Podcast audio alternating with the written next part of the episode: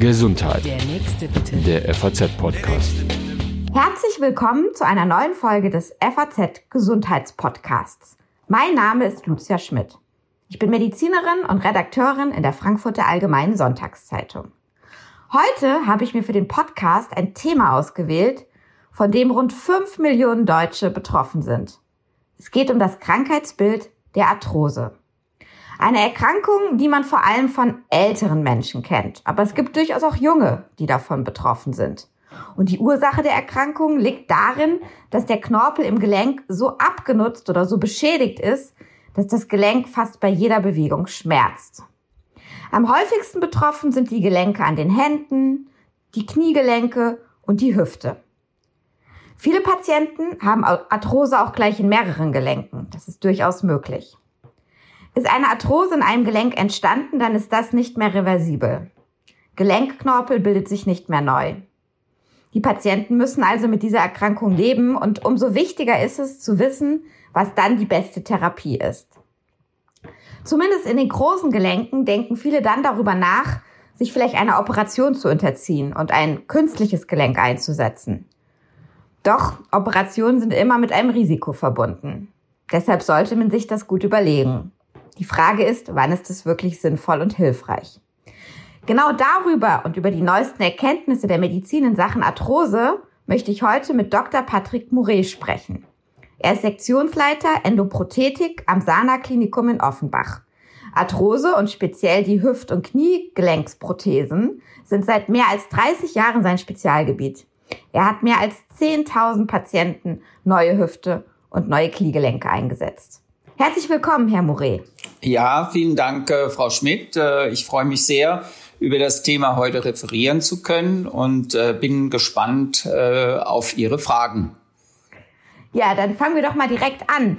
Ich habe es ja schon versucht, ein bisschen zu umreißen, was die Arthrose eigentlich ist. Aber vielleicht können Sie als Fachmann uns noch mal in kurzen Worten erklären, was ist die Arthrose und wie entsteht sie? Ja, also unter allen Gelenkerkrankungen ist die Arthrose sicherlich die am häufigsten verbreitete.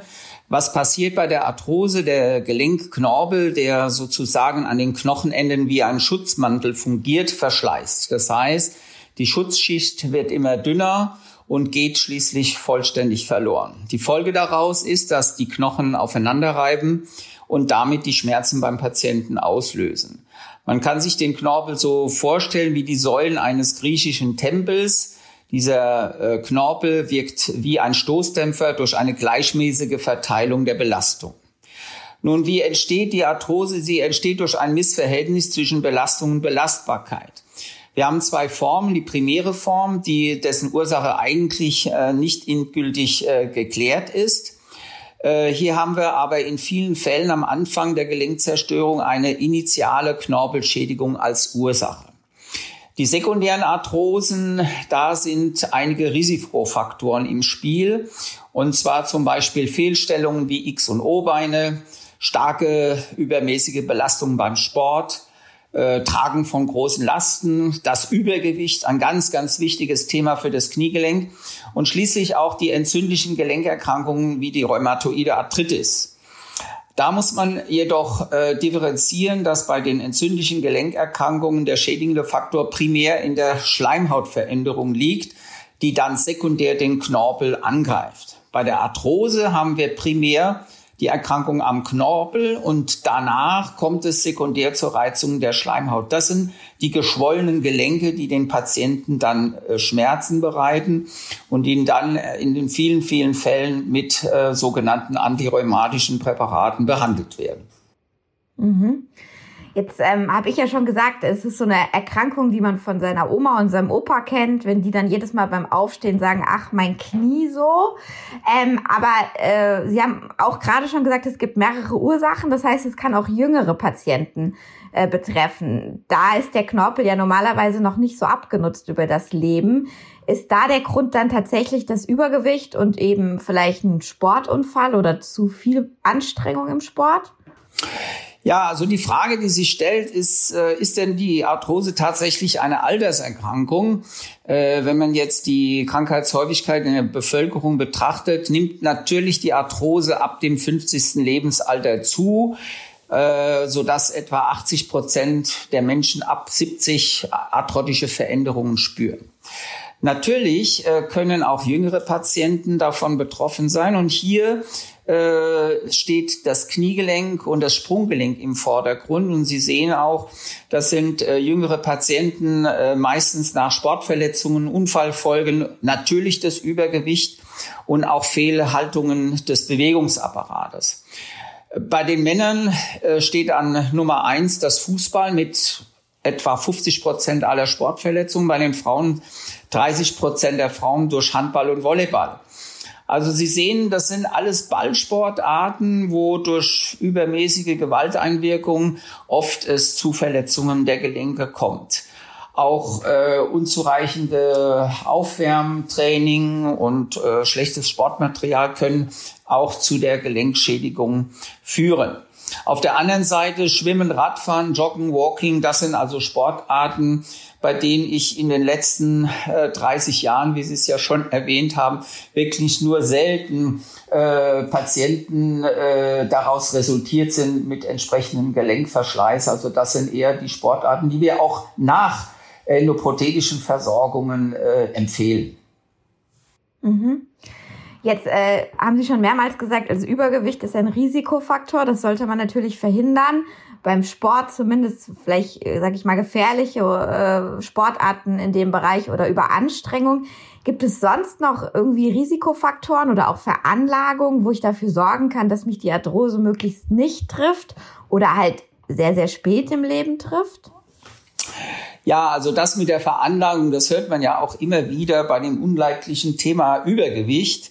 Äh, eine familiäre Disposition bei der Arthrose ist nicht wegzudiskutieren. Aber äh, es ist so, dass in der Mehrzahl, äh, in der Mehrzahl der Fälle doch äh, jetzt gerade beim Übergewicht die alimentäre Zufuhr äh, das Problem Nummer eins ist.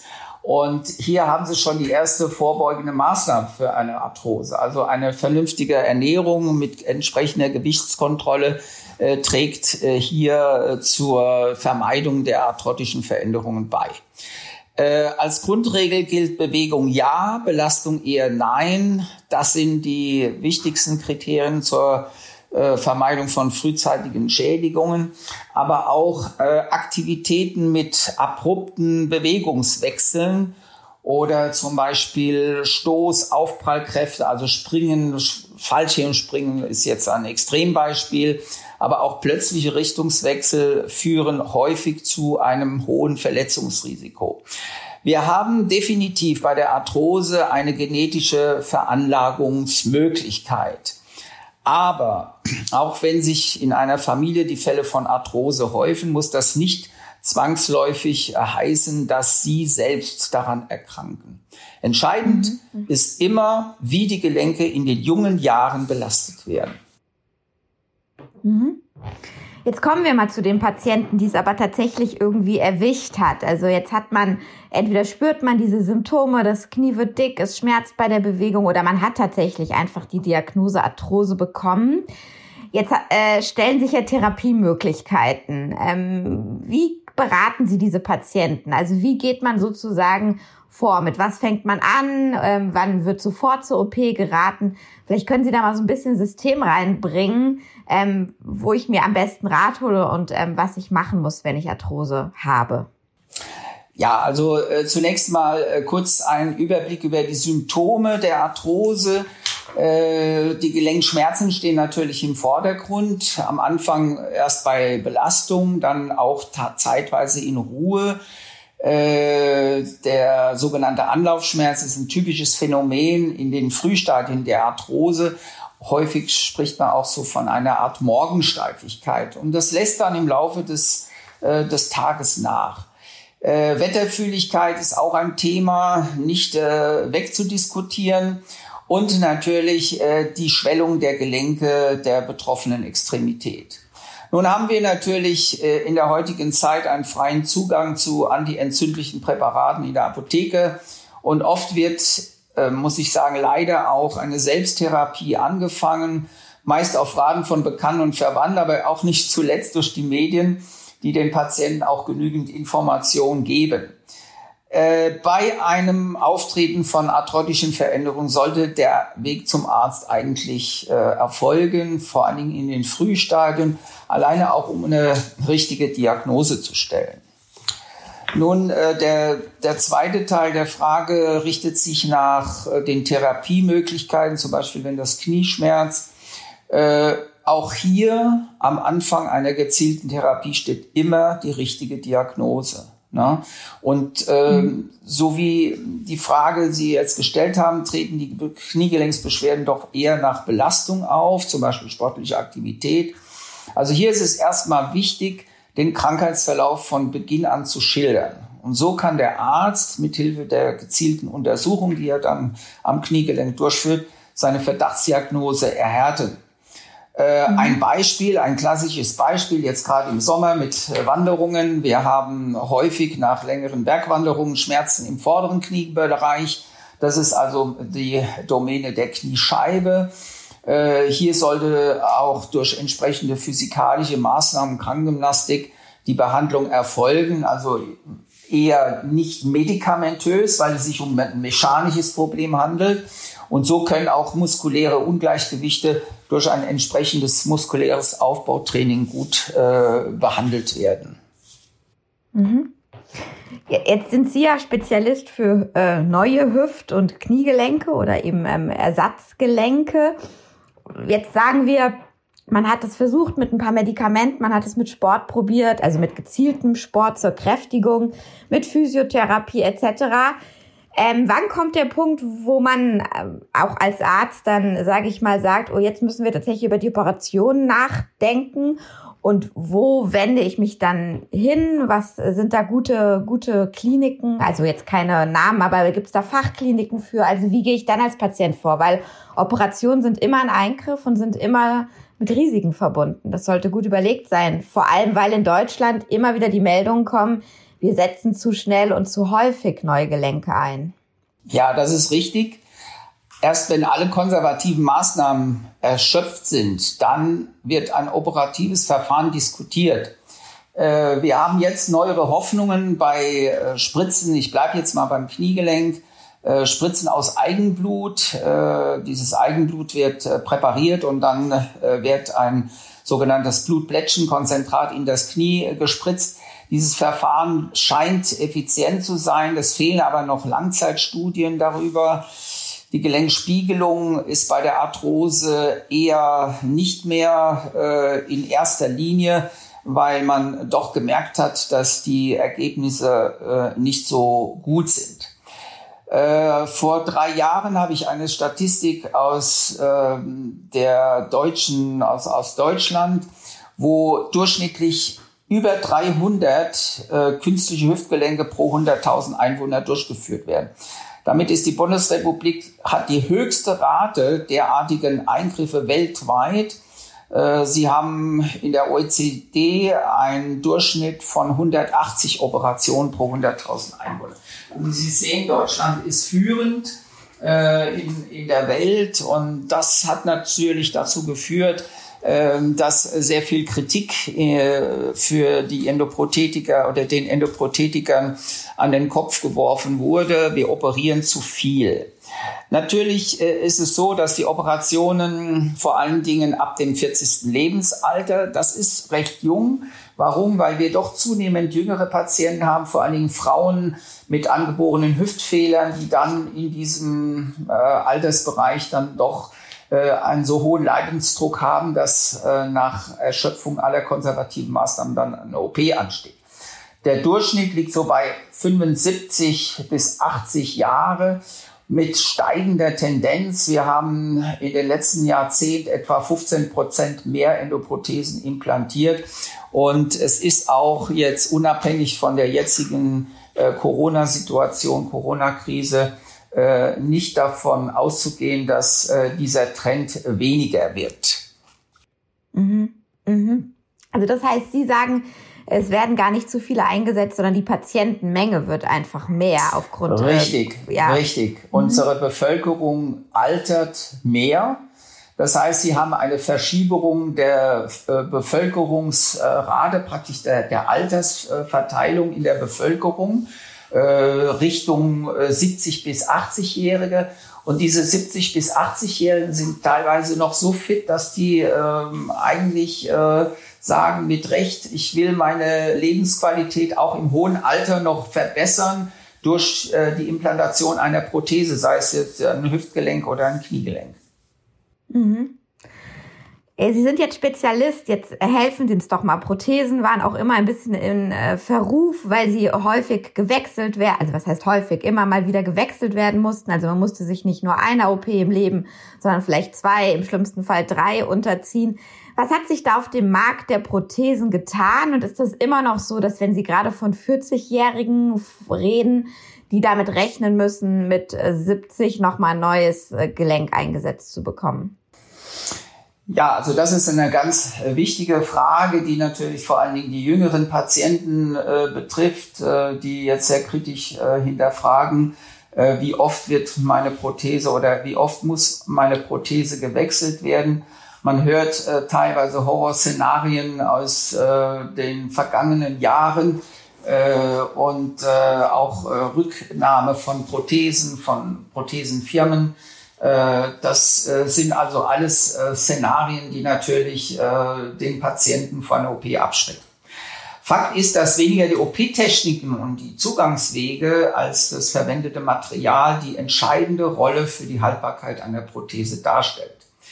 Früher die älteren Kunststoffe bei Hüftgelenksendoprothesen haben zu einem sehr hohen Verschleiß durch das Polyethylen, also das Kunststoff, geführt es kam zu Lockerungen von Pfannen, Lockerungen von Prothesenschäften. Und diese Lockerungen, äh, vor allen Dingen dieser Abrieb, hinterließ äh, sehr große Knochendefekte, die äh, natürlich dann nur mit speziellen Knochenaufbautechniken, wenn überhaupt, dann behoben werden konnten. Oder in der jetzigen Zeit ist das ein wichtiger Bestandteil meiner Operation. Heute verwendet man bessere Materialien.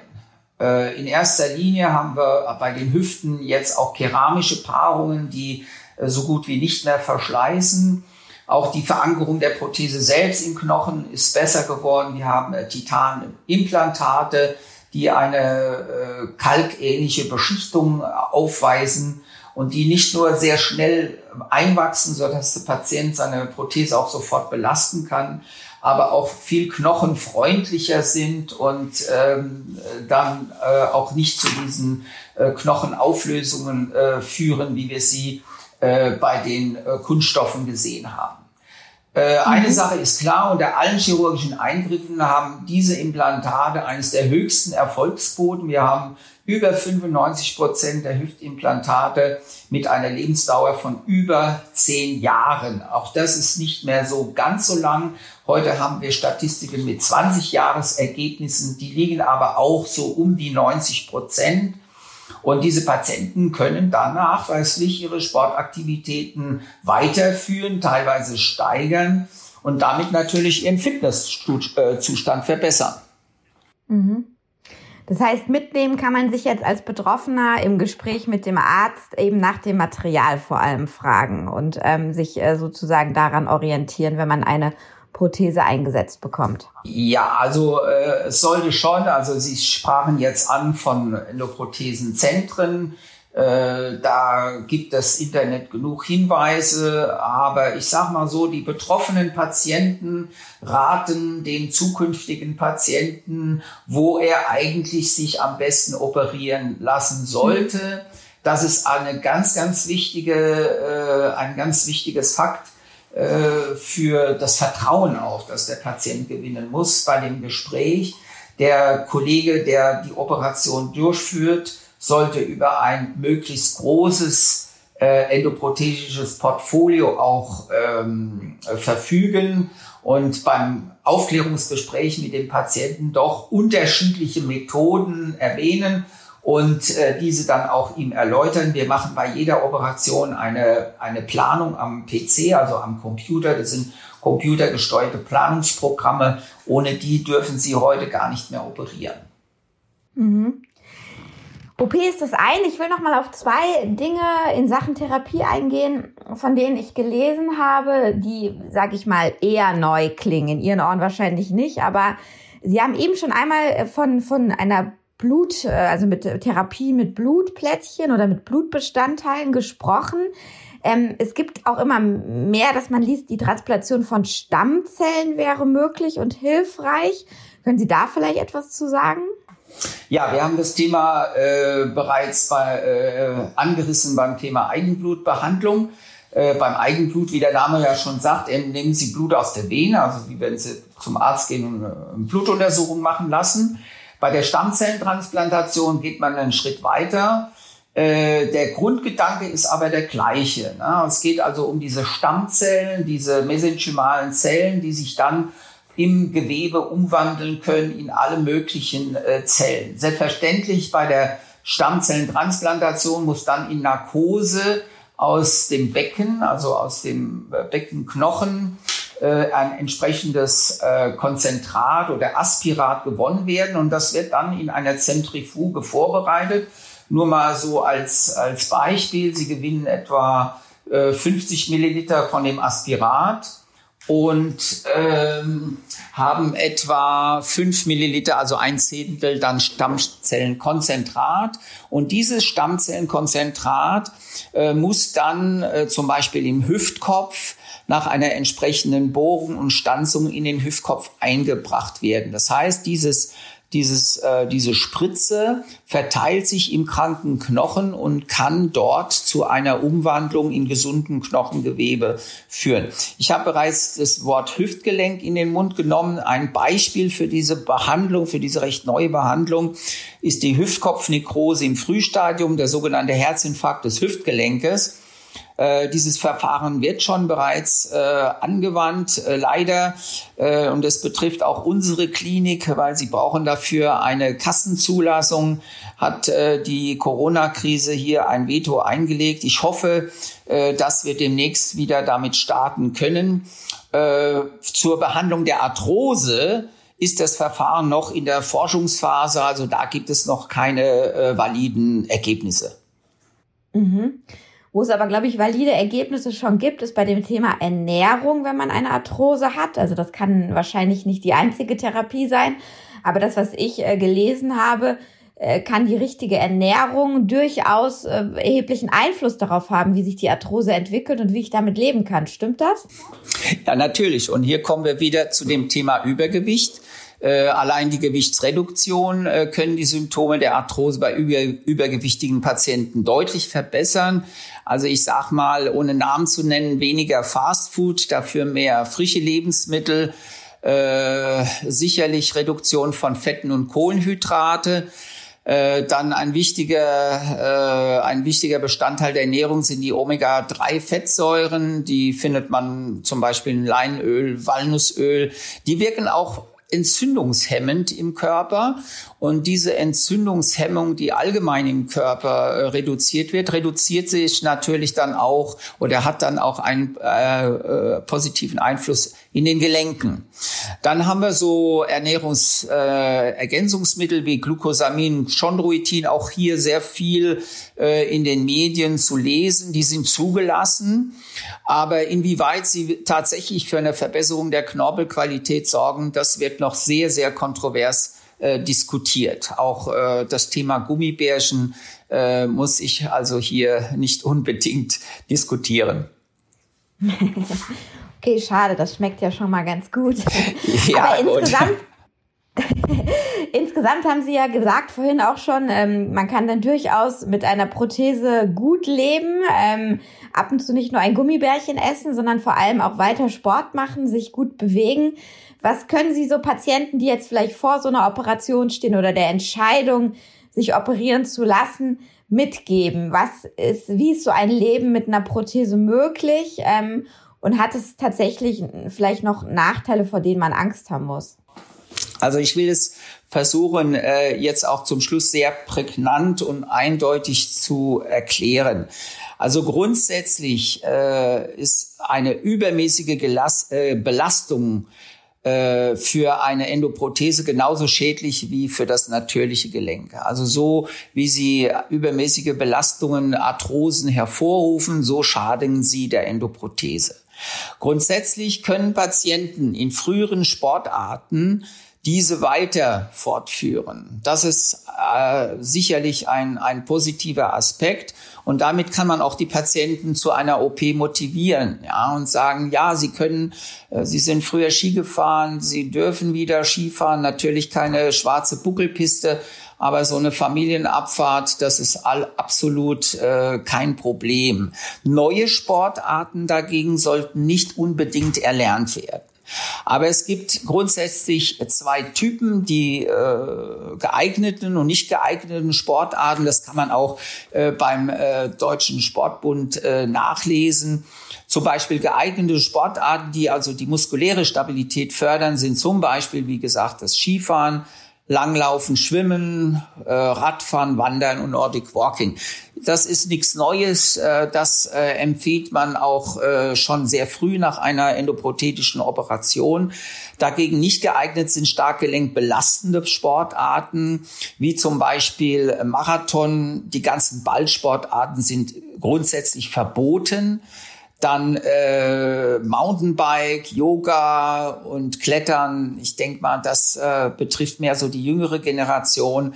Da muss man schon klar sagen, hier ist äh, die Gefahr, dass das Gelenk frühzeitig verschleicht, dann äh, doch zu groß. Und da nützen ihnen auch nicht äh, die optimalen Materialien was, äh, wenn die Belastung dann äh, zu hoch ist. Ja, lieber Herr Dr. Moret, besten Dank für das äh, interessante Gespräch und all diese Infos. Ähm, vielen Dank, dass Sie sich Zeit genommen haben. Ähm, ja, Ihnen, liebe Hörerinnen und Hörer, danke für Ihr Interesse und Ihr Zuhören. Ja, ich hoffe, dass Ihnen der Podcast gefallen hat, dass Sie da auch etwas für sich mitnehmen können, wenn Sie eben von der Arthrose leider betroffen sind. Und ähm, ich freue mich, wenn Sie auch das nächste Mal dabei sind. Bis dahin, alles Gute. Gesundheit. Der nächste bitte. Der FAZ-Podcast.